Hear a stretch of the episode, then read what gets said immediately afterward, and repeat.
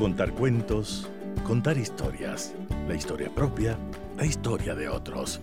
Desde este momento en Radio Sucesos, Déjame que te cuente. Déjame que te cuente. Un programa conducido por Gisela Echeverría Castro.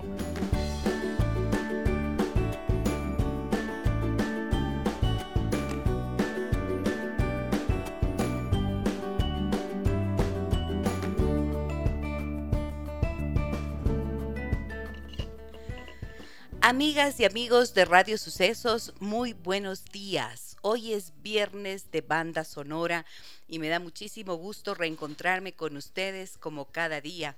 Y hoy especialmente para poder compartir la música y las historias de María Fernanda Heredia, escritora ecuatoriana, escritora de cuentos infantiles con una trayectoria profesional y a nivel internacional reconocida por su trabajo maravilloso. Estará con nosotros compartiendo lo que es este espacio tan querido, la banda sonora de mi vida. Les saluda Gisela Echeverría. María Fernanda Heredia Pacheco nació en Quito, Ecuador, el primero de marzo de 1970. Es escritora, ilustradora y diseñadora gráfica. Durante 10 años se dedicó al diseño y a la publicidad como directora de arte en las agencias VIP Publicidad, Veritas Ogilvy Mother y Rivas Herrera Young Rubicon.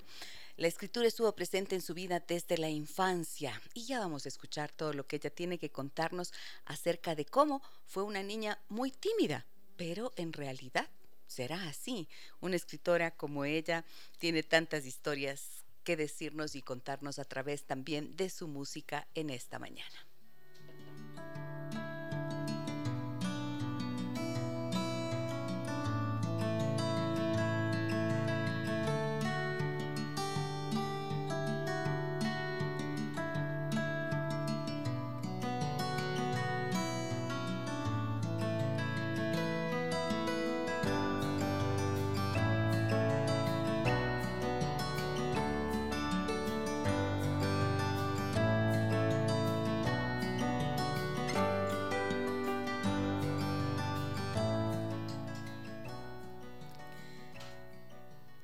Saludo en esta mañana a mi queridísima amiga María Fernanda Heredia que nos recibe esta llamada desde Madrid. Querida Maffer, ¿cómo estás? Buen día, bienvenida. Liz, qué, qué, alegría tan grande verte, saludarte, compartir contigo a la distancia, pero, pero igual yo siempre te siento cerca. Gracias, gracias por este regalo que me haces. No, para nosotros un regalo, poder tenerte acá en el programa y sobre todo sabiendo que ahora andabas medio delicadita de salud, me dijiste, ¿no? Ya estás bien. no, no, estoy, estoy perfecta. Perfecta. Ah, bueno, eso es una gran noticia. Bueno, les quiero contar a todos los amigos y amigas que nos escuchan que tengo una historia un poquito larga con María Fernanda. Hace años que la conocí y eso fue a propósito de su libro Amigos se escribe con H. Cuando estaba en pleno furor este libro y en las escuelas, en las instituciones educativas, todo el mundo hablaba de su libro y mm, tuve la oportunidad de entrevistarla cuando yo trabajaba en otro medio de comunicación a nivel nacional y me dio tanto gusto conocerla y sobre todo aproximarme a esa calidez y a esa mm, sencillez que le caracteriza a María Fernanda. Después de eso tuvimos otras aproximaciones en la misma línea, porque yo la entrevistaba y em, la última vez nos vimos en el 2016, en el 2016, y tuvimos la oportunidad de cenar en un maravilloso restaurante en Lima, Perú. ¿Sí o no? Así fue, Fe. Delicioso, sí, me acuerdo. La gloria. Eh, y digo la gloria porque no solamente el restaurante, la gloria compartir contigo una cena de la que yo tampoco me olvido. Siempre es, siempre es muy grato, siempre es, es para mí muy especial estar contigo, Gis. Gracias, de verdad. Gracias por todas esas memorias a las que aludes, que son recuerdos que los valoro, que los atesoro con mucho cariño y mucha gratitud. Y hoy estás en Madrid. ¿Estás viviendo en Madrid desde hace cuánto tiempo, Fer? Eh, Gracias, Gis. Eh, bueno, en realidad estoy desde hace un año y medio yendo y viniendo. Eh, ahora ya estoy, eh, creo que ya a partir de ahora comienzo a pasar más tiempo aquí en Madrid. Eh, mi esposo ya se jubiló. Eso quiere decir que ahora ya tenemos un poco más de libertad para pasar un tiempo aquí en Madrid y luego también pasar un tiempo en Quito. tenemos, tenemos nuestros destinos así, afortunadamente divididos, pero también yo creo que nos multiplica las posibilidades para ser felices tanto en uno como en otro lugar. Nos encanta estar en Quito, nos encanta estar en Madrid. Yo creo que ahora me quedaré aquí unos meses y después eh, me, quitaré un poco el calor del verano de Madrid y me iré a Quito. Y pues no sé, ya veremos. Eso suena, eso suena un plan ideal, ¿no es cierto? Para, para poder disfrutar de los dos mundos. Así es, sí, ojalá, ojalá que sea posible, pero, pero estoy muy, muy entusiasmada con la idea. Qué bueno. Queridísima Fer, eh, ¿cómo te fue con la selección de los temas de música, de las canciones que les pedimos siempre a nuestros invitados, a los que mm, cuando te digo cuál es la banda sonora de tu vida, ¿cómo te fue con la selección de las canciones? Gis, tengo que confesarte que te odié un poquito porque me, me, viste solamente cinco opciones, por lo tanto tenía yo que hacer una búsqueda y luego una, una preselección, preselección 1, 2, 3, 4, hasta que llegué a las, a las cinco canciones. Siempre he dejado, creo que he dejado por fuera canciones importantísimas, pero luego de odiarte un poquito porque me tenía que elegir solo cinco, te volví a querer un montón porque de todas maneras el ejercicio fue hermoso. Me encantó hacer memoria. Eh, pasé por momentos tremendamente felices de recordar a personas en ciertos instantes de mi vida que fueron reveladores, importantes, em, que, marcaron mi vida entonces eso, eso fue muy bello, personas de mi familia, amigos queridos, viejos amores, viejos desamores. Eh, ha, sido, ha sido un ejercicio hermoso, así es que te, agradezco de verdad. No sé si es que las cinco canciones que quedaron son en realidad las, las que debían estar, pero bueno, hay, hay, detrás de cada una de ellas hay una historia eh, que para mí es importante. Muy bien. Y alguna de estas, estas canciones va a tener que ver entonces con, con tu mundo infantil, con esa niña tímida que fuiste y que a veces cuando se conversa contigo podríamos decir, pero ¿cómo María Fernanda puede haber sido tímida? Eso, ¿quién te lo cree, María Fernanda Heredia? ¿Quién? No, recontra tímida. Eh, Gis, no te imaginas, era una niña profundamente silenciosa, una niña solitaria, una niña a la que le costaba mucho esfuerzo hablar. Yo sentía que vivía hacia adentro. No, no necesariamente me gustaba vivir hacia adentro. Cuando eres niña, lo que quieres es pertenecer, tener amigas, eh, tener un grupo que te acepten, que te acojan, que tus palabras em, provoquen algo en los demás. Y yo no sabía hacer eso. Em, ahora el silencio ya lo valoro de otra manera y me encanta, me encanta vivir hacia adentro también pero sí fue una niña tremendamente tímida y creo que mi primera y mi segunda canción, las que he elegido como la primera y la segunda, tienen que ver con ese momento, eh, con esa infancia y, luego también con una adolescencia de timidez, ¿no? Em, las, dos canciones me llevaron al recuerdo, primero de mis vacaciones en la casa de mis abuelos en la Tacunga. Mi abuelo, mi abuelo y mis tíos tocaban la guitarra y siempre que había una reunión familiar sacaban esa guitarra y, cantaban y yo escuchaba y escuchaba y escuchaba y esas canciones, es, esa voz de mi abuelo además, em, tenía como una resonancia muy importante. Entonces, creo que esa niña tímida muy pronto se alimentó de esas palabras, de esas canciones de mi abuelo y también en ese momento, es que, eh, ves, todo esto lo has provocado tú. En ese momento, en mis vacaciones en la Tapunga, mi abuelo me, me, permitió por primera vez usar su máquina de escribir, que era como el objeto más preciado. Y, y, para mí era un artefacto absolutamente mágico y maravilloso. Entonces, esa niña tímida que escuchaba esas canciones, a veces yo lo escuchaba a mi abuelo mientras se rasuraba para irse a trabajar, también escuchando la radio, escuchando pasillos. Em, escuchando yarabíes, escuchando albazos, sanjuanitos, y todo eso se me iba quedando, ¿no? Así es que es como, e, es, ese, esa primera canción que es un pasillo, es para mí eh, un, un, pasaporte que me conduce de inmediato a esa infancia donde yo me encuentro con la palabra a través de las canciones de mi abuelo. Escuchemos entonces el primer tema, la primera canción de la banda sonora de la vida de María Fernanda Heredia, escritora ecuatoriana, queridísima escritora de cuentos infantiles. ¿Qué cosa? ¿Qué cosa? Qué voz de Patricia González y qué belleza. Extraordinaria. Qué hermosa elección que hiciste, qué hermosa elección que hiciste. De, te decía yo en, eh, en interno, me encanta que sigas tan conectada con nuestro país, con el Ecuador. Has vivido un montón de tiempo fuera. Eh, sí, Gis, em, eh, me ha tocado vivir fuera y eso ha sido para mí también una maravillosa, gratísima oportunidad que me ha dado la vida. Pero el Ecuador sigue siendo todo para mí, ahí están mis afectos más grandes, ahí, ahí estoy yo en mis memorias, ahí, ahí están mis caminos, ¿no? Eh, hay veces en que eh, estoy en Quito o alguna vez que he salido hacia la Tacunga, digo, estos eran los caminos donde se construyeron tantas cosas hermosas de mi vida. Y, y claro, es el Ecuador, sigo, sigo ligada por mi familia, por mis amigos, por mis memorias, por, por mis sabores, por todo. Así es que es el lugar al que quiero volver siempre.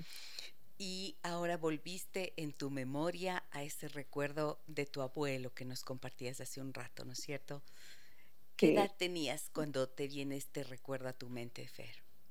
Ocho años, ocho años, em, pero además mi abuelo y yo, además, eh, digo, yo siempre tenido una voz malísima y yo cantaba el aguacate con mi abuelito, ¿no? O sea, de, lo más sinvergüenza de la vida, cantaba con él. Yo creo que fue el primer pasillo que, que me aprendí y aprendí a amar la música ecuatoriana.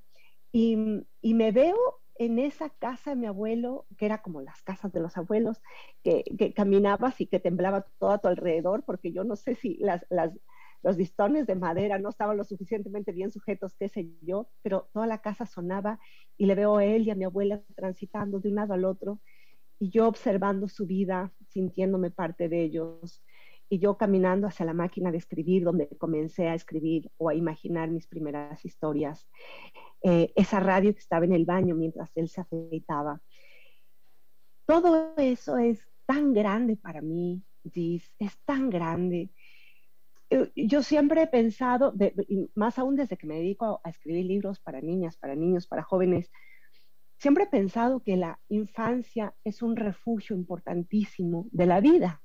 Cuando somos adultos y cuando vienen los momentos complicados, para mí pensar que puedo volver a ese refugio sólido que es mi infancia, donde fui profundamente amada, donde no me faltaron los abrazos, el cariño de mis padres, de mis abuelos, me hace sentir que nada puede contra mí, soy invencible, tuve una infancia bella, soy invencible.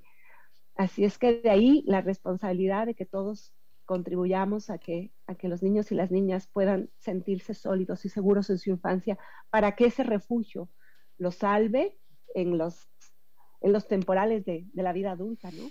Así es que vuelvo a esa niña de ocho años con la canción El aguacate, que, en esta vez eh, yo le había puesto en la selección que me gusta mucho escuchar en la voz de Patricia González, pero que también me gusta en JJ y también me gustan los Niños Naranjo y me gustan varios intérpretes, ¿no? pero eh, es, es, para mí un recuerdo entrañable, entrañable. O sea, me acuerdo de mis hermanas diciéndome, ya no cantes más el aguacate porque cantaba horrible, ¿no? Pero me encantaba, porque me ligaba mi abuelo. Sabes que esto que dices me, me, hace pensar en algo que es bien interesante, ¿no? Mm, sabemos en la terapia, por ejemplo, cuando digamos que dentro de la teoría eh, con la que trabajamos en los procesos terapéuticos, sabemos muy bien que cuando una persona adulta vive un embate de estos de los que no estamos exentos, ¿no es cierto? Tenemos que atravesar por situaciones difíciles de la vida. Siempre, siempre vas a salir adelante de ello basándote en esos recursos que se forjaron en esos primeros años de la vida. Por eso me parece tan relevante lo que tú dices y como tu contribución desde la literatura infantil puede también ser ese aporte, ¿no? A como cimentar una base, una base sólida. No todo el mundo tiene la posibilidad de decir, la infancia que viví fue, está hecha de amor, de abrazos, de seguridad, de confianza, que fue lo que me puso los cimientos sólidos para la vida. Hay muchas historias de dolor y las que se suelen recordar son esas precisamente.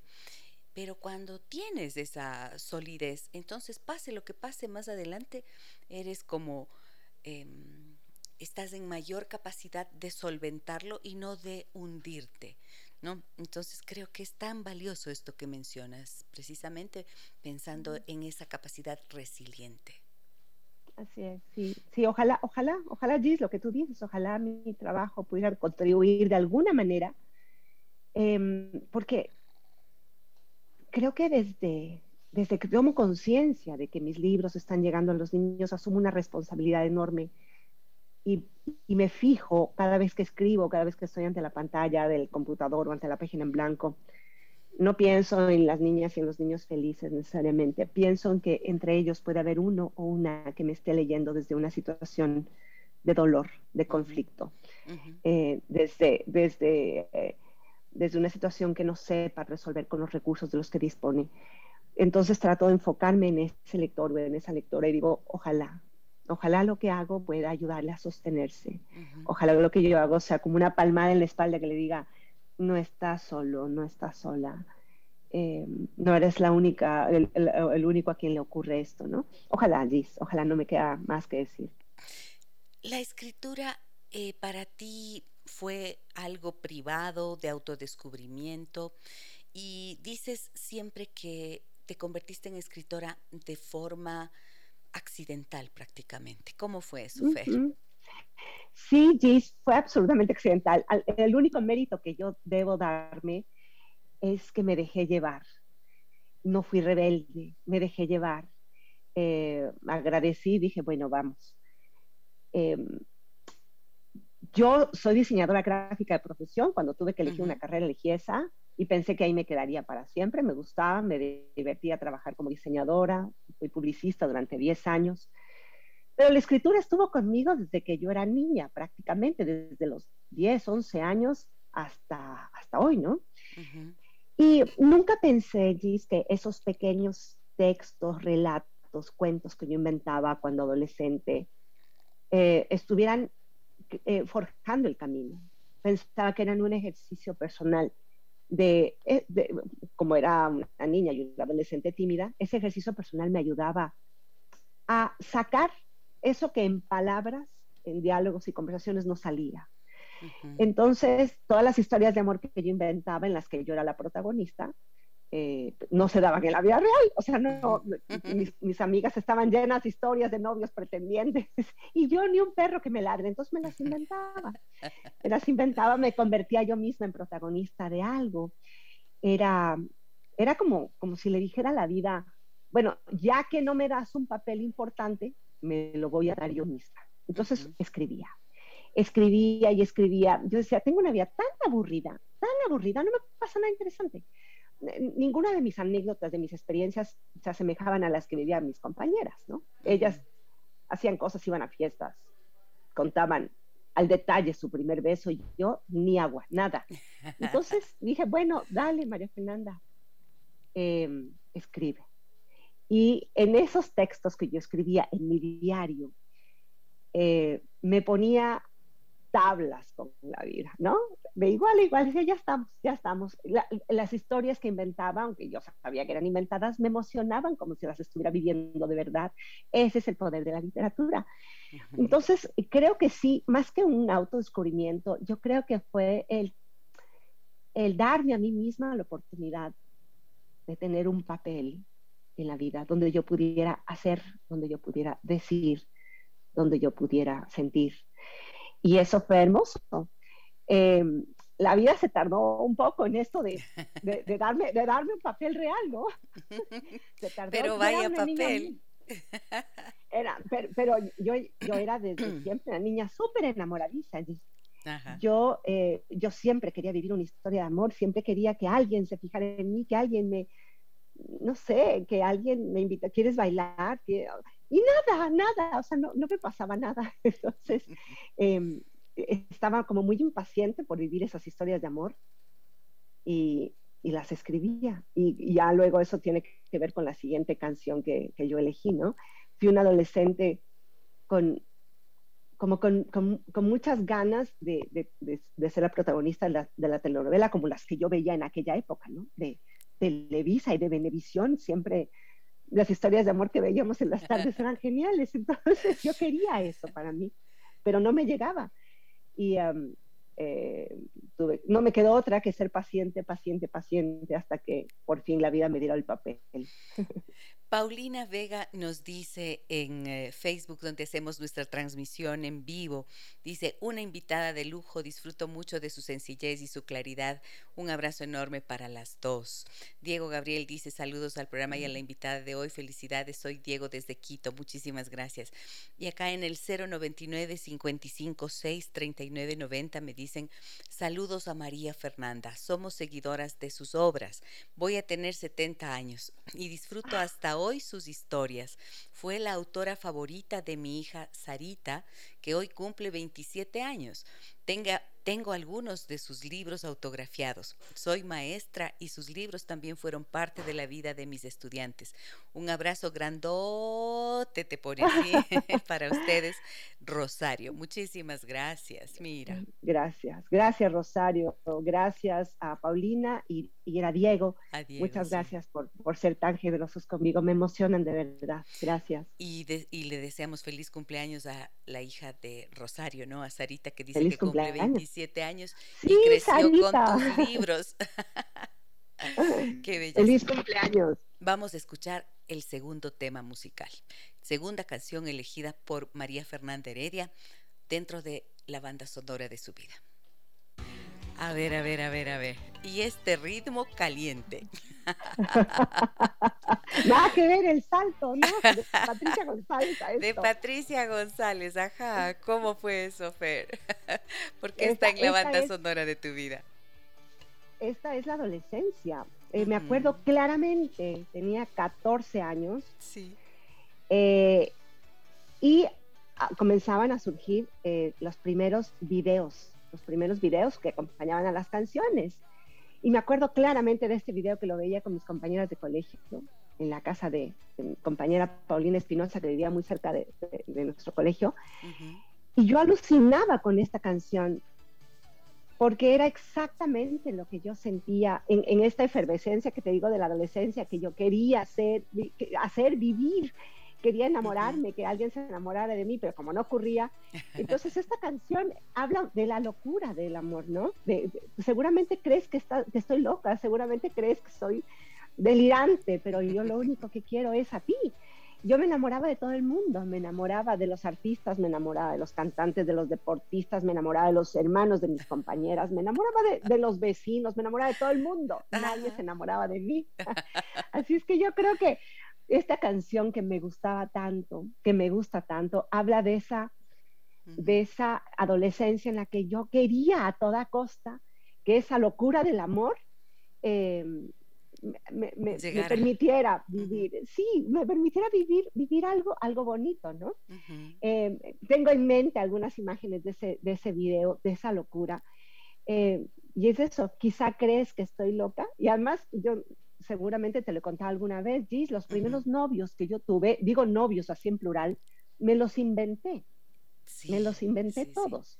Entonces, creo que esa locura de decir, bueno, ya que no tengo nada, nada real, me voy a inventar los novios y vivir unas historias maravillosas, súper románticas, pero todas inventadas, esa locura me salvó, esa locura me fue dando em, no sé, emociones reales, aunque todo estaba en, el, en el, plano de la imaginación, ¿no? Fer, dime una cosa, ¿de dónde crees que te puede haber venido esta capacidad enamorativa? si, se, pudiera decir así usando esa palabra. Me encanta que inventemos palabras. La capacidad enamorativa, no lo sé, Gis, probablemente, em, así como sí creo que nacemos con, con, con, una vocación para escribir, para contar historias, creo que también nacemos con, ciertas sensibilidades. Y a mí las historias de amor desde siempre me han encantado. O sea, las historias de amor, y me estoy refiriendo a las historias de amor, las más cursis que tú te puedas imaginar. Aquellas de entonces se miraron, él se fue aproximando lentamente hacia ella, la sujetó de la cintura, la miró y poco a poco fue acercando sus labios. Bueno, esas historias cursis, bueno, me encantan, ¿no? al estilo corintellado, al estilo corintellado. Por favor, corintellado. Me encantan las historias de amor. Creo que he sido eh, una, y sigo siendo una defensora de las historias de amor, de las historias que terminan con un beso y con una promesa. Me encantan. Em, e incluso cuando, eh, cuando yo voy a los colegios y les digo a los chicos, a ver, ¿les gustan las historias de amor? Me contestan todos, no, así como si fuera una cosa, pero nada que ver, ¿no? Como que fuera lo peor. Y digo, lo peor. digo, ¿les gustan las historias de terror?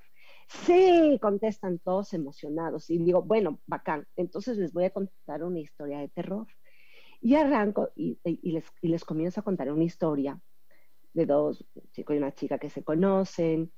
Y bueno, y voy avanzando en la historia hasta cuando ya están a punto de darse un beso. Y digo, ay, perdón, me equivoqué me habían pedido la historia de terror y me equivoqué, les estaba contando la historia de amor. Bueno, lo dejo ahí y voy a, contarles de terror. Y todos, todos los que antes habían dicho, no, historias de amor, no. Así, por favor, por favor, cuéntanos en qué se termina. Porque yo creo que las historias de amor son un territorio universal. Todos en algún momento, aunque no, aunque no lo, no lo queramos admitir, todos en algún momento hemos sido cursis románticos, enamorados. Claro, por supuesto. Y la yo experiencia... eso lo sé desde pronto y la experiencia del amor, la experiencia de amorosa en realidad, del enamorarte, y aunque sea que pases carros y carretas y el desenamorarte, son de las experiencias humanas em, que te hacen sentir que estás vivo, ¿no? En realidad. pase lo que pase. Pero esta, estoy pensando, estoy pensando que entonces eh, el tanto soñar con amores ideales, ¿crees que te pudo haber conducido a encontrar un gran amor en tu vida?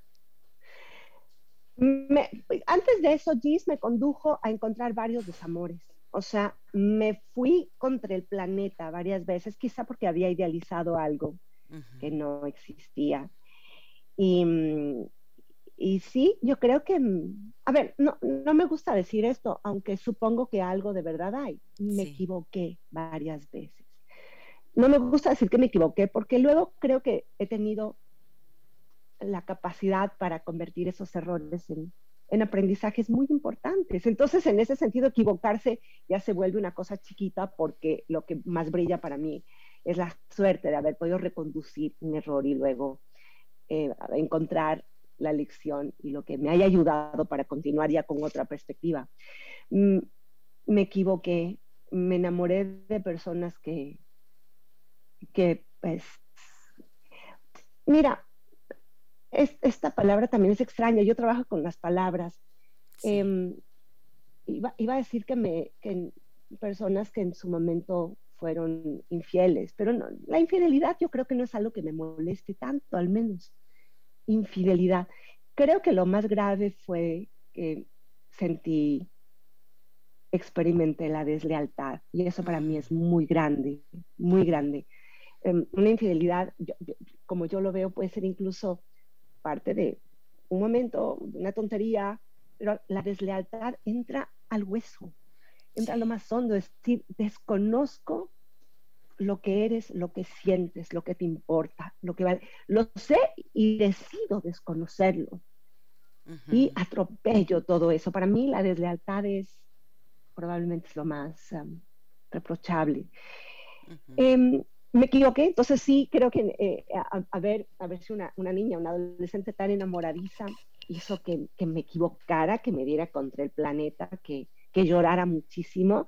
Y, y, en esta parte de la historia, Gis, tengo que decirte que aquí entran un montón de, de, de, canciones, porque como me hiciste elegir, tuve que transitar por varios caminos, entonces vienen unas de Juan Gabriel, unas de Lupita D'Alessio, unas de, ese hombre que tú ves allí.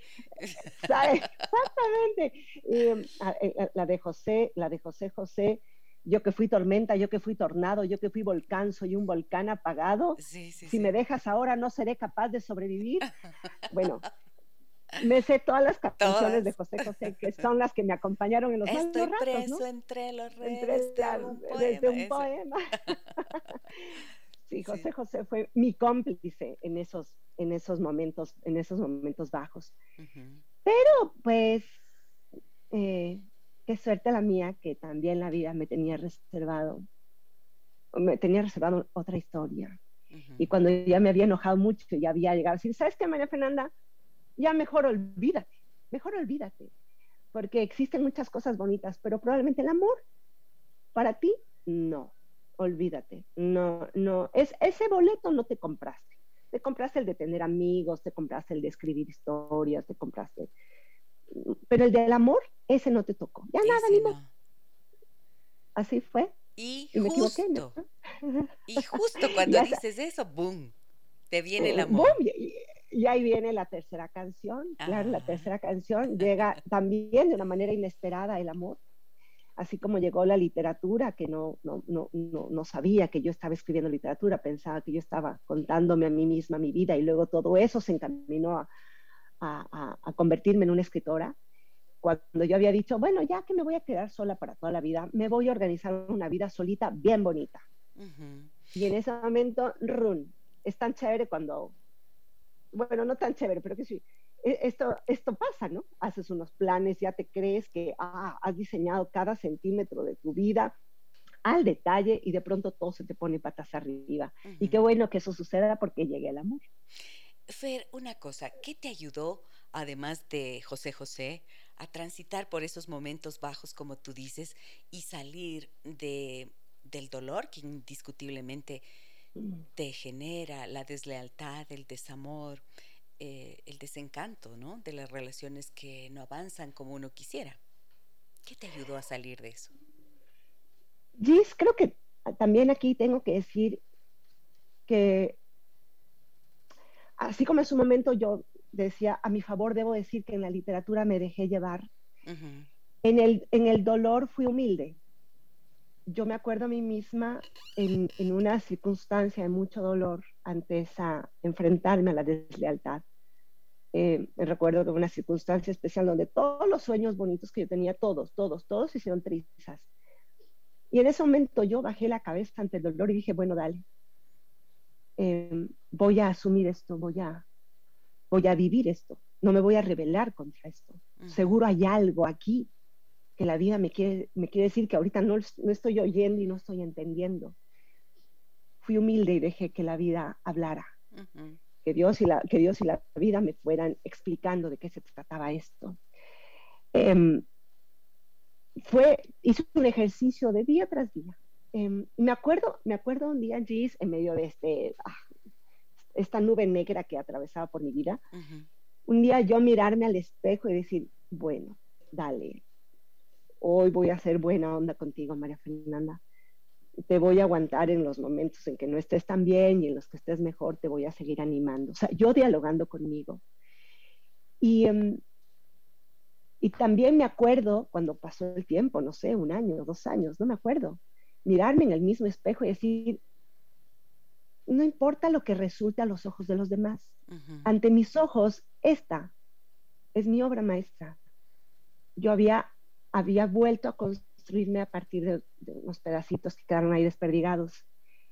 Y más allá de lo que considera el resto, esa reconstrucción mía, absolutamente mía, me costó, me costó mucho, pero yo fui decidiendo dónde iba cada, cada pedacito, me hizo sentir muy orgullosa.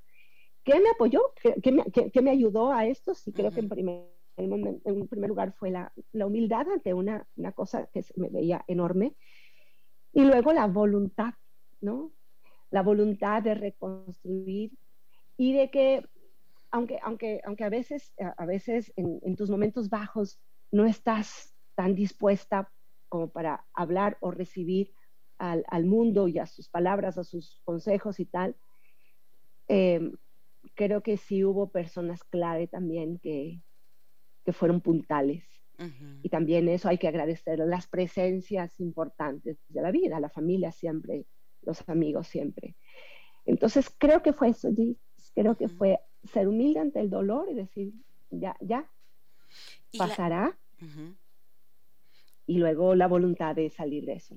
Y la literatura, tu, tu pluma, digámoslo así, tu capacidad de escribir, em, ¿cómo se, cómo ha dejado quiero decir, cómo todo esto, toda esta experiencia tuya, todas estas vivencias, cómo se ha expresado, mejor dicho, a través de tu pluma. Esa sería la pregunta. Sí, casi mis primeros cuentos, los que yo comienzo a publicar cuando en el año 93, 94 comienzo a publicar mis cuentos, cuando gano el Premio Nacional de Literatura Infantil. Fíjate que yo gano el Premio Nacional de Literatura Infantil con un cuento que se llama ¿Cómo debo hacer para no olvidarte? O sea, ya eso o sea, ya, ya eso ya revela un poco toda esa circunstancia que yo atravesaba. Ese ganó el Premio em, Nacional de Literatura Infantil Darío Guevara Mayorga, ¿no? Correcto.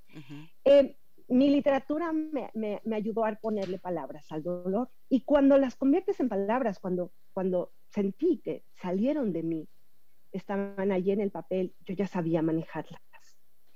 Cuando estaban adentro, cuando estaban convulsas, cuando estaban Em, eh, ahí eh, eh, desordenadas, yo no sabía. Cuando las puse en un papel, yo sentía que tenía recursos para trabajar con ellas. Cada cuento que escribí en medio de la tormenta, cada, cada cuento que escribí en medio del dolor, se convirtió también en un vehículo de, de, sanación, de recuperación, de alivio, de resiliencia, de perdón, de muchas cosas muy bonitas. a, la literatura yo le estoy siempre muy agradecida, por eso es que a veces me da vergüenza cuando dicen, ay, los cuentos que tú escribes pensando en los niños, en las niñas. Yo digo, pues al principio no tanto, al principio no estaba pensando en los niños y en las niñas porque estaba resolviendo mis propias emociones. Luego creo que em, esos cuentos se publicaron y se siguen publicando y siguen llegando a los lectores, quizá porque me unen esas emociones con los lectores y las lectoras, y eso es muy bonito. Pero pero claro, mis cuentos me acompañaron y me ayudaron a, procesar y a sanar. ¿Y cómo crees que este, estas que son experiencias adultas logran conectarse de una manera tan bella y tan hermosa con personas de edades que son que van entre la infancia y en la adolescencia? Sí, esa es, esa es la pregunta del millón. Me tomó también años entenderlo, porque porque cuando, cuando me decían, tú que escribes libros para niños, y al principio yo no sentía que escribía para niños, decía, estas son historias adultas. Luego, luego comprendí. Y es que esas emociones que yo experimentaba, según como yo las contara, eran adultas o eran para niños, eran, o eran para un público amplio. Creo que sin darme cuenta comencé a apelar a metáforas. En ese cuento, por ejemplo, en ese cuento de cómo debo hacer para no olvidarte, yo hablo sobre una pérdida, sobre un adiós al que me resisto, sobre unas ganas de decirle a la, otra persona, quédate, no te vayas, no te vayas. Dime qué puedo hacer, porque estoy dispuesta a hacer todo lo necesario para que te quedes, ¿no? Y creo que esa experiencia la puedo vivir yo como adulta, pero también la conoce de cerca un niño, una niña, qué sé yo, cuando comienza la escuela, cuando, cuando ve que su, que su mamá se va y le deja en la escuela, y, decir, no te vayas, no me dejes solo, cuando me siento solo, estoy perdido, o regresa, prométeme que vas a regresar, que no me vas a dejar aquí solo. La sensación de soledad no es una sensación de adultos, la sensación de abandono no es una sensación de adultos, nada más. El miedo a los fantasmas no es un miedo solo de los, de los niños. Todos los adultos también tenemos algún fantasma que nos persigue. Em, los monstruos, un monstruo debajo de la cama no solo es un temor de un niño, eh, un monstruo que aparezca en mitad de la noche, que te despierte en mitad de la noche, como nos ha ocurrido a todos eh, como adultos, que de pronto abres los ojos y es un miedo que te atenaza, un miedo que no sabes de dónde viene, pero que te dice, no sé, que, todo mañana podría darse vuelta y cambiar. En fin, lo que escribo, lo que pretendo eh, contar, no necesariamente es para niños, no necesariamente es para adultos. Intento que en, en los distintos niveles de lectura todos los lectores se puedan encontrar. que esas emociones que cuento puedan ser emociones para todos. Em, me gusta cuando, por ejemplo, me ocurre lo que acaba de pasar ahorita con esta señora, con, la abuelita de, de Sarita, que, recuerda mis cuentos y que, y que probablemente se siente unida a su nieta porque, y a sus alumnas porque compartía estas, estas historias.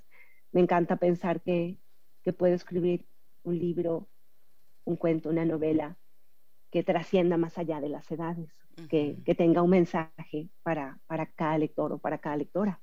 Y lo logras bellamente, queridísima Fer. Mira lo que nos dicen por aquí. Buenos días, querida Gisela, y un abrazo enorme a María Fernanda. Déjame que te cuente, me dicen, el primer libro que le leyó mi hija fue un, que leyó mi hija fue uno de María Fernanda y desde allí no ha dejado de leer y esa herencia la transmitió a la hermana. Las tres somos fanáticas suyas. Tenemos todos los libros. Gracias María Fernanda por tu creatividad. Qué belleza, muchas gracias. Qué lindo, es que sí. Qué lindo. Una escritora como tú logra que haya nuevos lectores, entonces esto es maravilloso. Buenos días, me dicen, siempre le leo por las noches a mi hija, que ahora tiene siete años, y me encantan los cuentos de María Fernanda Heredia. Me llegan al corazón, sobre todo los astronautas. Cuando lo leí, ah. me sacó una lágrima. Muchas gracias, dice. Gracias. Es uno de mis favoritos, Los astronautas. Gracias por leerlo. Es un, es un cuento que me encantó escribirlo y también me hizo llorar mientras lo escribía. Patricia Villavicencio dice, buenos días, un gusto, tan lindo escucharte, mi bella María Fernanda, estoy muy contenta. Tus cuentos son hermosos. Felicitaciones, Gisela, bendiciones, qué linda invitada, nos dice. Y Gracias. María del Carmen Ulloa dice, siempre le leo por las noches a mi hijita que ahora tiene siete años. Ah, ya le leí, ya le leí. Perdón, es que me he escrito por los dos lados, en el 099 55 639 90 y también nos está viendo acá en, en la transmisión que hacemos en Facebook. Debo ir a una pequeña pausa. Fer, nos esperas un minutito. Claro Todos ustedes nos esperan y volvemos enseguida. María Fernanda Heredia está con nosotros en esta mañana en la banda sonora de mi vida. Todos estamos hechos de música. Hoy presentamos la banda sonora de mi vida. Y aquí en la banda sonora de mi vida está con nosotros la queridísima María Fernanda Heredia. Ustedes ya saben que ella ha ganado los premios, el Premio Nacional de Literatura Infantil Darío Guevara Mayorga fue el primer premio que ganó con este libro del que nos hablaba eh, cómo debo hacer para no olvidarte y gracias en las categorías de mejor cuento y mejor ilustración. En el 2002 ella escribió su primera novela a la que tituló Amigos se escribe con H. Ese año la novela recibió en Colombia el Premio Latinoamericano de Literatura Infantil y Juvenil Norma Funda Lectura y muy pronto esa novela comenzó a circular y a reimprimirse en todo el continente, convirtiéndose en una de las más leídas entre el público infantil. Sus cuentos y novelas comenzaron a publicarse en toda América. Para entonces María Fernanda Heredia dejó la publicidad y se vinculó al sector editorial. Durante 10 años fue editora y promotora de lectura en Santillana, Ecuador. Quiero preguntarle cómo ha sido para ella su experiencia de ser una escritora latinoamericana, pero antes quiero escuchar la canción número 3 de la banda sonora de su vida. La María Bonita, esa canción que, que Agustín Lara le dio a, le dedicó a María Félix, a María Félix ¿no? A la doña. A la doña, sí. A ver, ¿y esta por qué está en la banda sonora de tu vida, Fe?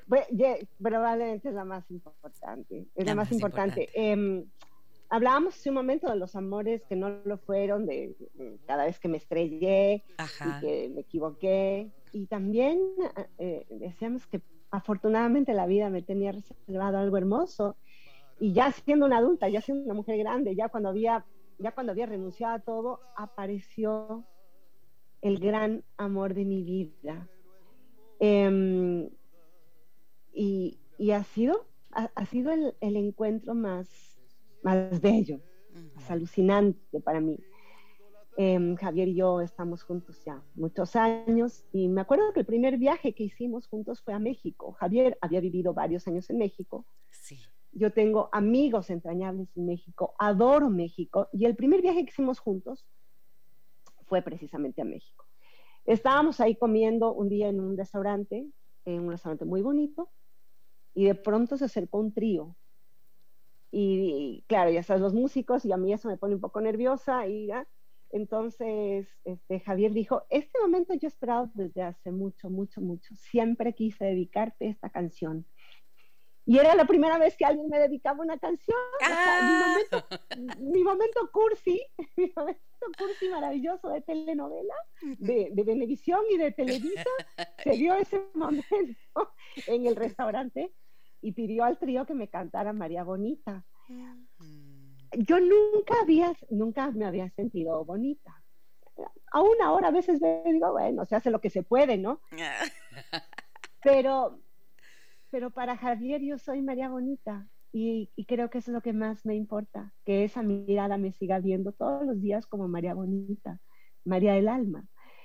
Eh, eso es lo que más me importa y, afortunadamente sigue ocurriendo. Hay veces en que me despierto, claro, súper chimoltrufia, como se despierta la gente normal, y, y volteo y me, y me, voy a desayunar y en el desayuno Javier me dice, qué linda estás. Yo, Javier, por favor, de verdad. por favor, ¿cuánto me amas?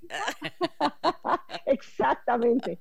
Así es que de ahí viene esta canción que es tan importante para mí. La primera vez que alguien desde el corazón, desde, desde su verdad, desde el amor, me dedicó, María Bonita, María del Alma. Qué maravilla. Entonces, ese sueño de amor entrañable, de amor de verdad, se cumplió en tu vida, Fer. Sí, sí, sí. y se te ha hecho difícil, porque bueno, el amor tiene sus vericuetos. Esta parte romántica, esta historia que nos compartes es maravillosa y a partir de esta canción, mira qué bello, ¿no? Lo que podemos conocer de ti, este pedacito. Sin embargo, em, decimos pues que el amor es una construcción y que requiere de esfuerzo y de aquella plantita que se le riega todos los días y que si le pones poco se seca y si le pones demasiado se ahoga. ¿Qué hay de eso en tu historia? Nada, nada, nada difícil, nada difícil. Por eso digo que he sido muy afortunada.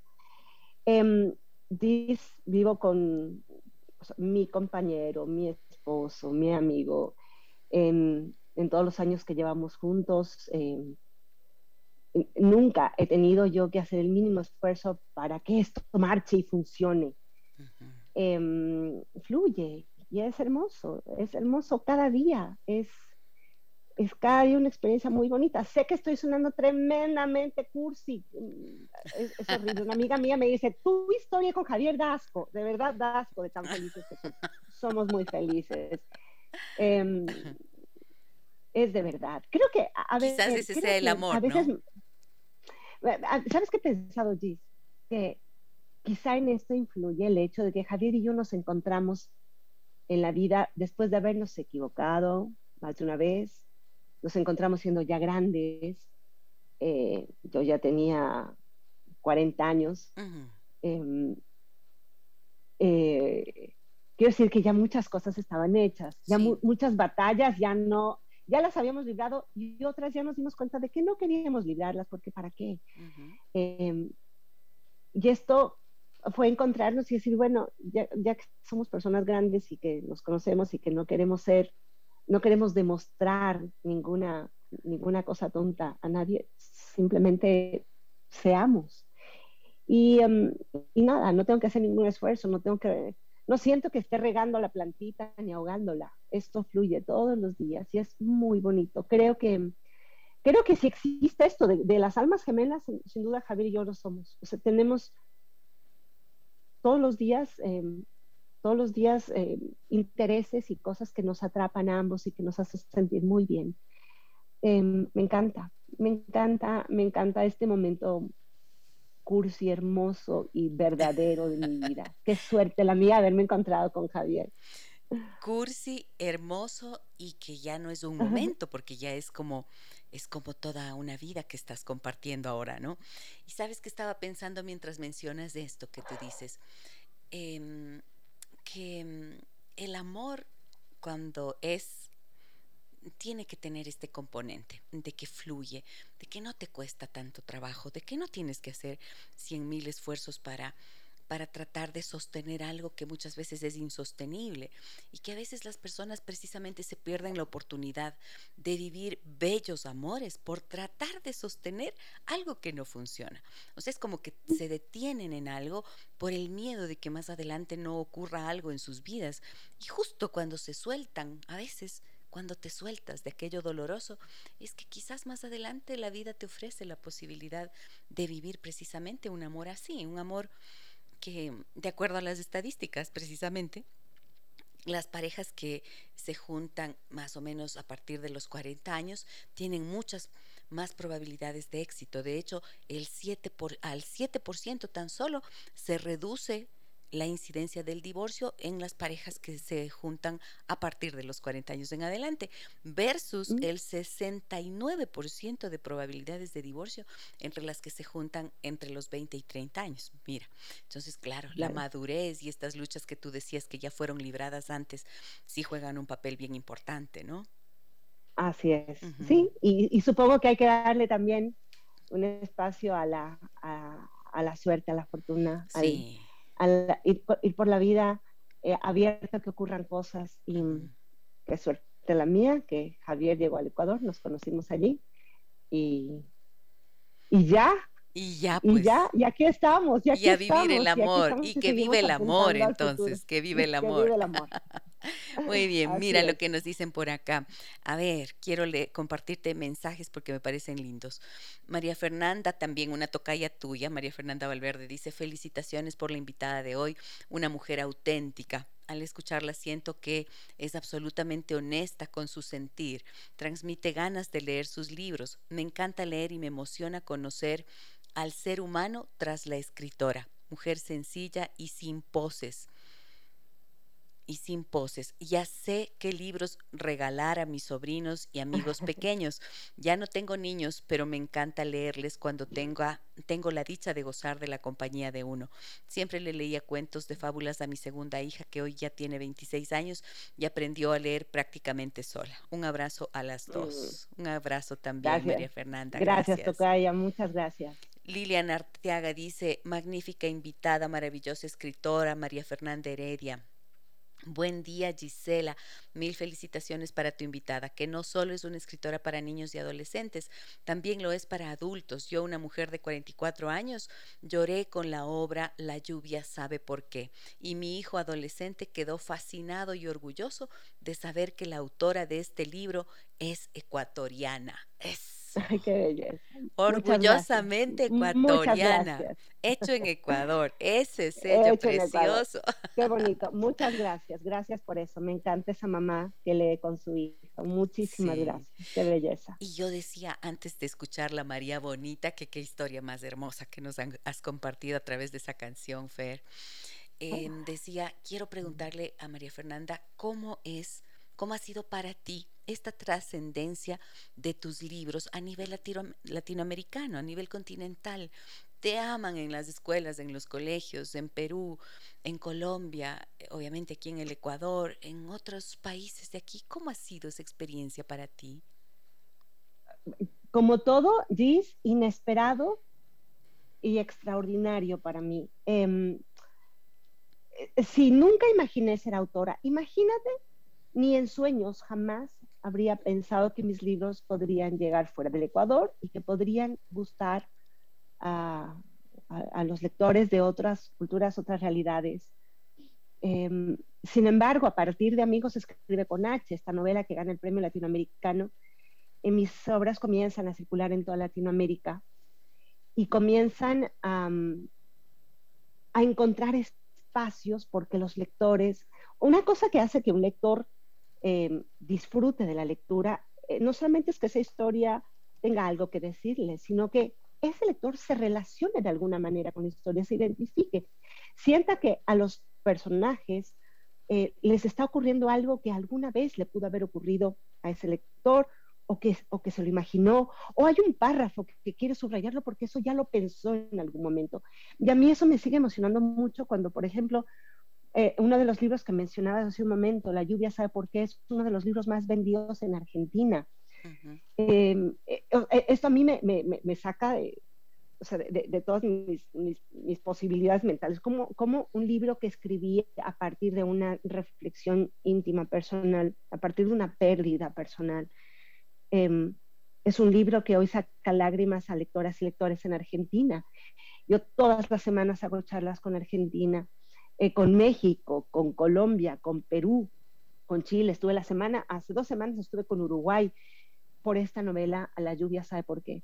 Yo todo esto lo recibo como, como, primero como, una, suerte de, un milagro que la vida, que Dios ha puesto en mis manos y que la asumo con enorme gratitud y también con mucha responsabilidad. Em, me sorprende, no deja de sorprenderme, no voy por la vía sobrada diciendo, claro, ya me fue bien con uno, no es extraño que me vaya bien con otro. No, no, no. Cada vez que escribo un nuevo libro digo, e, e, esto que está pasando con este libro, no me imaginaba, no me lo esperaba. Así es que lo eh, hago un, hago un ejercicio conmigo misma de, poner siempre mis pies en la tierra. Em, todos los días hago un pacto con, con humildad, con la verdad. Em, y, desde esa verdad y desde esa humildad me aproximan los lectores en estas innumerables charlas. Nunca rechazo una charla que me pidan para un colegio, siempre digo que sí. Em, vinculo mis propias emociones con las de los lectores en estas, en estas conferencias. Es algo maravilloso. Nunca imaginé que podría vivir de mi literatura y desde hace más de 15 años puedo ser una escritora eh, que trabaja y vive de la literatura. Eso, esto es grandioso, eso se lo debo a mis lectores, a esa, a esa lealtad, a ese cariño. Así es que soy, soy una persona afortunada y agradecida y sigo trabajando porque porque tengo unos lectores que siguen confiando en mi trabajo, así es que eso es hermoso. En el año 2009, María Fernanda Heredia decidió enfocarse exclusivamente en su literatura y desde entonces es escritora a tiempo completo. Ha realizado más de cinco giras de promoción por Latinoamérica y España. Con frecuencia dicta talleres en escritura creativa para niños, adolescentes y adultos. En el año 2018 publicó el libro Que vuelen los pájaros, una selección de sus mejores artículos de humor dirigido al público adulto. Estos artículos que se publicaban, em, que se publicaban en la revista Hogar con la página mensual llamada Malabares Cotidianos. Y ha publicado más de 45 libros entre cuentos y novelas para niños y jóvenes. Ha recibido en cinco ocasiones el Premio Nacional de Literatura Infantil Darío Guevara Mayorga. En 2003 su libro, por si no te lo he dicho, recibió en Estados Unidos el Premio Benny de la Printing de la Printing perdón, Industries of America. En 2015, su libro Los días raros, escrito junto a Roger y Casa, recibió el premio a la orilla del viento del Fondo de Cultura Económica. A ver, Fer, y con tantos premios, con tantos reconocimientos, ¿cómo le haces para hacer ese, para tener esta humildad, esta sencillez, esta cercanía del corazón que nunca pierdes, pase lo que pase. Siempre estás allí dispuesta, siempre estás disponible, nunca te olvidas de los amigos de antes, de los cariños, de los mm. afectos. ¿Cómo es que no se te han eh, subido, no te, han subido los humos a la cabeza?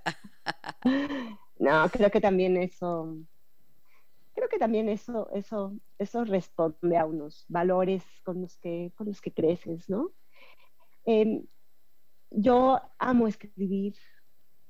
Esta es la tarea más importante que yo hago todos los días de mi vida. Me encanta, me encanta mi trabajo, me encanta escribir, me encanta sentir, sí, pero, pero más que escribir, me gusta ser una buena persona. Creo que esa es mi tarea más importante en la vida. Ser la mejor persona que yo pueda ser es posible que mañana ya eso no se me ocurra ningún cuento más, ninguna novela más, que ya no tenga imaginación y hasta aquí llegué. Es posible que la literatura, no sé, que mañana me jubile y diga, bueno, gracias, ya están esos 45 libros que hasta ahora he trabajado, ya no más. Pero seguiré viviendo con la persona que soy y quiero sentirme tranquila y en paz con la persona que soy. Para mí lo más importante es em, alimentar y mantener esto que creo. Y creo que creo que ser una buena persona es una misión hermosa que todos tenemos. Elegir el camino correcto a la vida es, es, es importante y es hermoso. Me encanta cultivar las relaciones, me encanta ser una persona agradecida. Mi primer cuento se llamó Gracias. no le estoy diciendo como para echarme flores, al contrario, le estoy diciendo como una tarea y un compromiso hermoso que yo asumo cada día. Em, todos los días doy gracias, doy gracias porque puedo escribir, doy gracias por el afecto que recibo, doy gracias por los amigos que tengo, doy gracias por el amor que me acompaña, doy gracias porque tengo una familia sensacional, doy gracias porque, porque abro mi refrigerador y no me falta nada, doy gracias, doy gracias, doy gracias y doy gracias. Esa es mi postura de vida, además... Em, en, esa postura de vida soy una persona que cultiva mucho el sentido del humor, me río un montón, eso le hace bien a mi corazón, eso les hace bien a mis lectores. Entonces, no se me suben los humos a la cabeza porque creo que esa posibilidad en realidad no existe. Estoy muy cómoda eh, trabajando todos los días con la persona que soy, con la que quiero seguir siendo, corrigiendo mis tonterías que las tengo, corrigiendo sí, esos puntos bobos que a veces surgen. Eh, quiero ser una buena persona, esa es mi misión. créeme que más que si yo mañana no estoy, creo que me agradaría, si alguien se va a acordar de mí, me agradaría mucho más que me recordaran como una buena persona que como una buena escritora. Creo que eso sería muy bonito. Eso desde algún lugar de la eternidad diría, bueno, estuvo chévere. Hermoso. María Fernanda Heredia con nosotros en esta mañana. Escuchemos más de la banda sonora de su vida. Esa sí es para aplaudir, qué belleza, Fer. Chabuca Granda, me muero, la flor de la canela, una de las la flor más de bellas, la canela, más bella, sí. Lindísima. Son mis, mis 11 años en Perú, mis 11 años, los más felices de mi vida en Perú. ¿Por qué? ¿Por qué los más felices de tu vida, Fer? Em, me fui llena de miedo. Era la primera vez que me aventuraba a salir del país em, con mis libros, eh, sin saber si es que lo que iba a encontrar eran oportunidades o, una puerta que me dijera regrésese por donde vino. Em, me, fui y ahí me, me, reencontré con Javier, me quedé con Javier y mis libros florecieron. Todo lo que encontré en Perú fue generosidad, brazos abiertos, eh, cariño. Em, e, e, es, es, impresionante, esos 11 años, esos 11 años me, me, me, encontré con una María Fernanda madura, sólida, una María Fernanda enamorada y amada. Me encontré en la escritura, tuve, tuve momentos bellísimos eh, de, compartir que dieron paso a, contar historias que para mí son importantes. Allí escribí La lluvia, ¿sabe por qué? Bueno, escribí varios libros, escribí como 10 libros en esos 11 años que estuve en, Lima. Qué maravilla. Em, y aunque ya, ya salí de allí, ya, ya nos, tocó, nos tocó eh, dar el salto, ya Javier se jubiló y, vinimos para España, eh, en Perú sigue siendo para mí eh, un lugar al que voy a regresar siempre. Tengo amigas y amigos adorados, tengo miles y miles de lectoras y lectores en todo el Perú, en todo el Perú. Me recorrí el Perú entero con mis libros y, y, y solo tengo cariño memorias felices y gratitud con, con, Perú. Así es que la flor de la canela eh, eh, eh, la tengo tatuada en el alma. Qué belleza. Fer, una pregunta.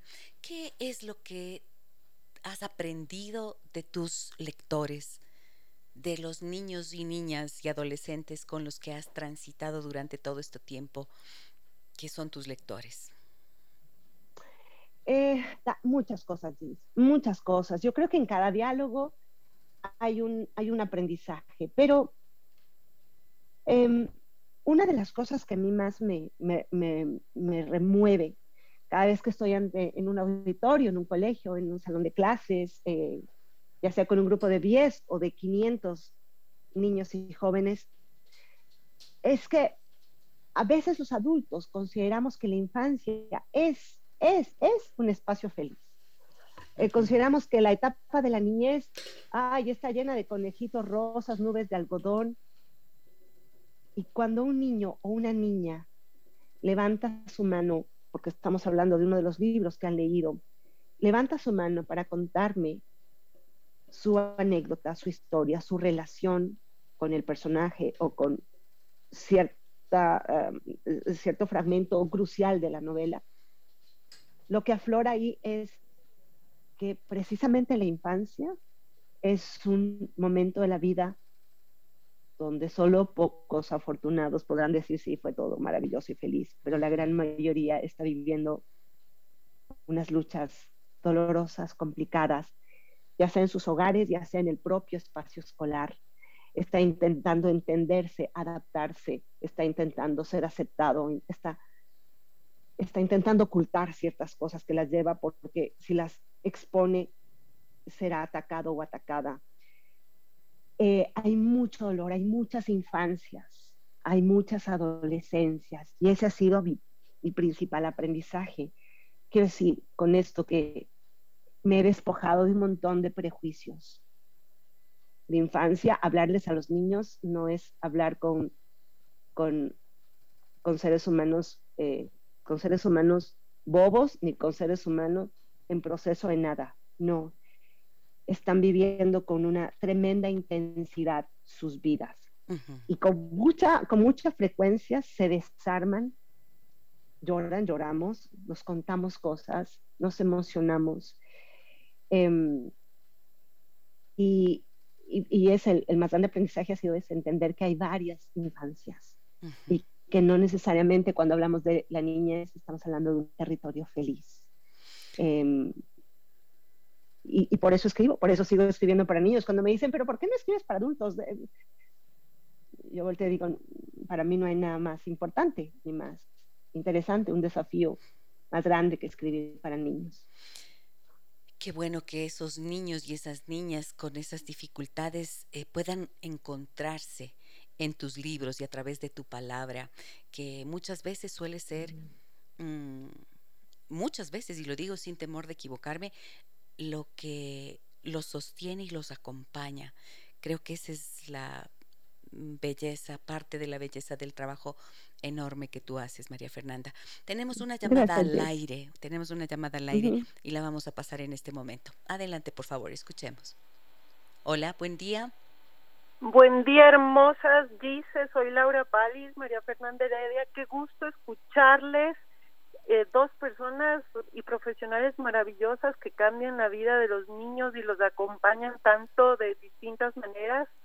María Fernanda, quiero decirte que te admiro muchísimo. Estudié en el mismo colegio que tú, en la Dolorosa.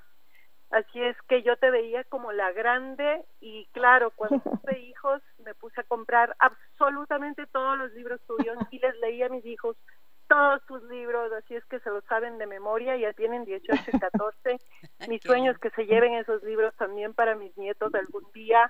Les felicito, Dice, me encanta tu espacio, qué chévere escucharte por fin en la radio, me encanta, te mando un abrazo. María Fernanda, igual, mujeres admirables, preciosas como seres humanos y profesionales, adelante, estoy orgullosísima de ustedes y gracias. Oh, qué hermosa, Laura. Muchísimas gracias. Laura, gracias, gracias, qué belleza. Un abrazo. Qué lindo. Gracias, abrazo hermoso. Gracias, gracias, Laura. Muchas gracias. Chao. Un abrazo muy grande también. Mira qué emocionante, una compañera de me tu conmueve mucho. qué lindo. Me conmueve mucho. Ahí hay tanta generosidad. Tomarse el tiempo. Voy a hacer la llamada y voy a decir, eh, alguien que tiene esa voluntad tiene también un corazón gigante. Muchísimas gracias. Laura. Indiscutiblemente. Y, yo les agradezco tanto siempre a las personas que están con nosotros, porque esa valoración que hacen del trabajo eh, que tenemos en este programa habla también de de la apertura de sus corazones para recibir lo que proponemos y siempre el programa se va tejiendo en base a sus inquietudes, a sus reflexiones, a su pensamiento, a sus historias. Entonces, esto es una construcción colectiva de la cual me siento tan, tan agradecida también. Qué bonito escuchar a Laura y a todas las personas que están con nosotros también y que nos escriben. Fer, vamos con la última canción de tu banda sonora. Escuchemos. Sí, sí. No puede quedarse esa en la cola, por favor, adelante. No, no, no. A ver. ¿Y esta por qué es la última canción de tu banda sonora, Fer? Eh, esta, es muy importante. Esta canción del grupo español que se llama Siempre Así, la canción se llama Todo lo que ha llovido. Me la dedicó mi mejor amiga, María Caridad Benítez, que es, es mi otra alma gemela de la vida, mi amiga más amada mi cómplice. Y, la elegí porque tengo la suerte y la fortuna de tener muchas amigas y muchos amigos tú entre ellos, Gis. Gracias. Mi, vida es, es hermosa porque voy bien acompañada. Y cuando hablo de mis amigos, hablo también de la suerte de tener la familia que tengo, ¿no? Eh, me encanta cuando cada vez que eh, veo la letra de esta canción, porque siempre estás, cuando toca reír, cuando toca llorar conmigo, porque siempre me das lo mejor de ti y no esperas que yo haga lo mismo, porque entre tú y yo siempre hay algo ahí que nos mantiene unidos, porque el corazón sabe distinguir entre lo sano y lo podrido. Esta es una de las canciones más bellas, me la regaló mi amiga Cari y es una canción para mí emblemática sobre la fortuna de haber llegado a esta fiesta que es la vida y haberme encontrado con los mejores amigos, con las mejores amigas. Qué colección de amigos y amigas tan hermosa tengo. Así es que esta canción tenía que estar, Gis. Qué belleza. Por, porque no, porque soy lo que soy, eh, también por, por los grandes compañeros y compañeras que me dicen, aquí estamos, y con todo lo que ha llovido, y muchos de ellos me perdonan mis ausencias, mis silencios, mis distancias, y cuando nos volvemos a encontrar es como si no hubiera pasado ni un solo día, así es que eso es hermoso. Oh, me conmueve, eh, me emociona enormemente y me siento realmente honrada de contar contigo efectivamente. No importa en los años que pasen, no importa qué tan lejos estás, eh, que tanto tiempo no nos hayamos escuchado o visto, pero ahí está siempre esa esencia tuya y esa generosidad que indiscutiblemente está presente en este programa y en esta palabra que compartes con las personas que nos escuchan y nos acompañan. Tengo otra llamada al aire. Adelante, por favor. Buen día. Hola, buenos días. Soy Elena Álvarez. Estoy conduciendo y no me aguanté las ganas de llamarles, Giselle y María Fernanda. Me detuve, por supuesto. Les felicito. Me emociona tanto escuchar a María Fernanda. Tengo tres hijos y les leo siempre eh, los libros de María Fernanda. Mi hija va a cumplir 18 este mes y le fascina. Es su autora favorita. Así que le hablé desde que comenzó el programa casi le dije que se conecte. Les felicito por alegrar nuestra vida, por enriquecer la vida. A ti, Giselle y María Fernanda un abrazo gigante y un día quizás pueda conocerles personalmente. Y solo quiero decirle a María Fernanda que eh, siga adelante, que no deje de escribir para nosotros, para los seres humanos que sentimos. Gracias por esta oportunidad y que tengan un maravilloso día como el que voy a tener yo después de escucharles. Oh, qué linda. qué bella. Muchísimas gracias. Qué generosidad. Qué linda. Gracias. Qué gracias. Sí. Gracias. Gracias. Eh, es lo que digo. Qué afortunada soy.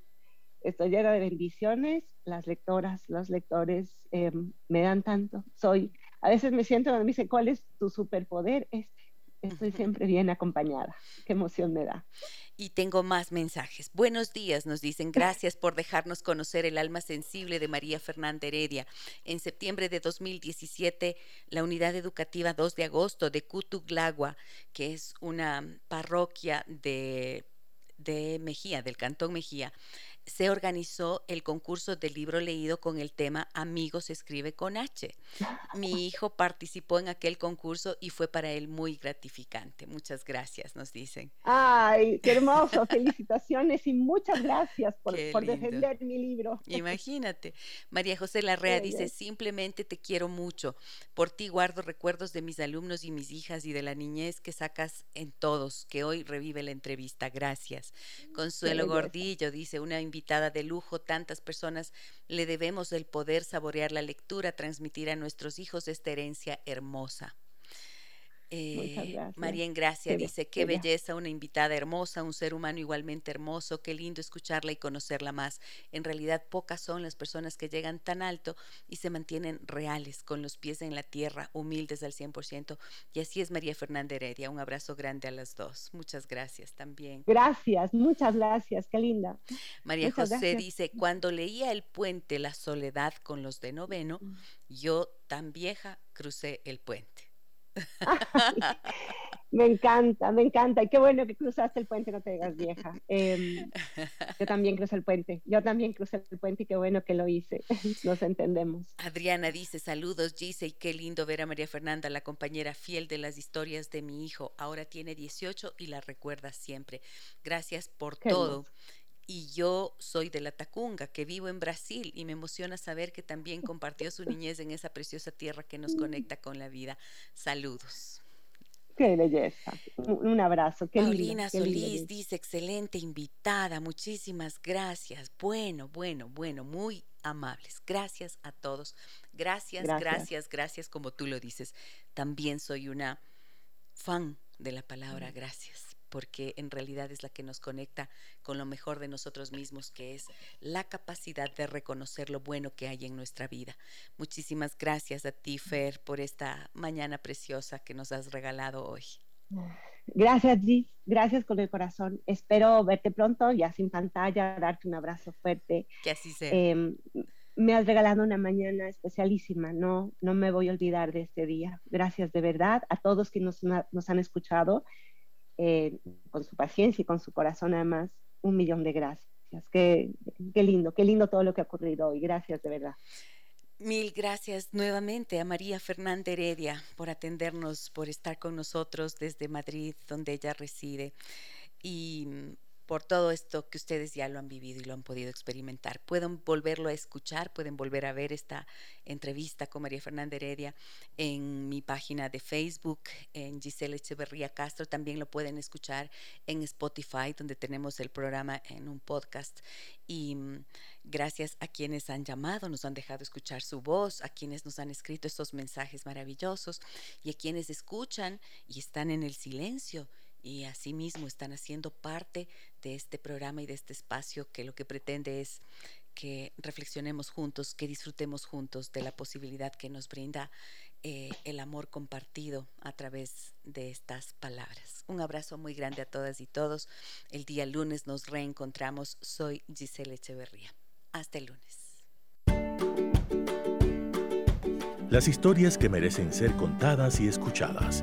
Historias que conmueven, historias que inspiran. Mañana, desde las 9 y 30, déjame que te cuente. Déjame que te cuente. Con Gisela Echeverría Castro.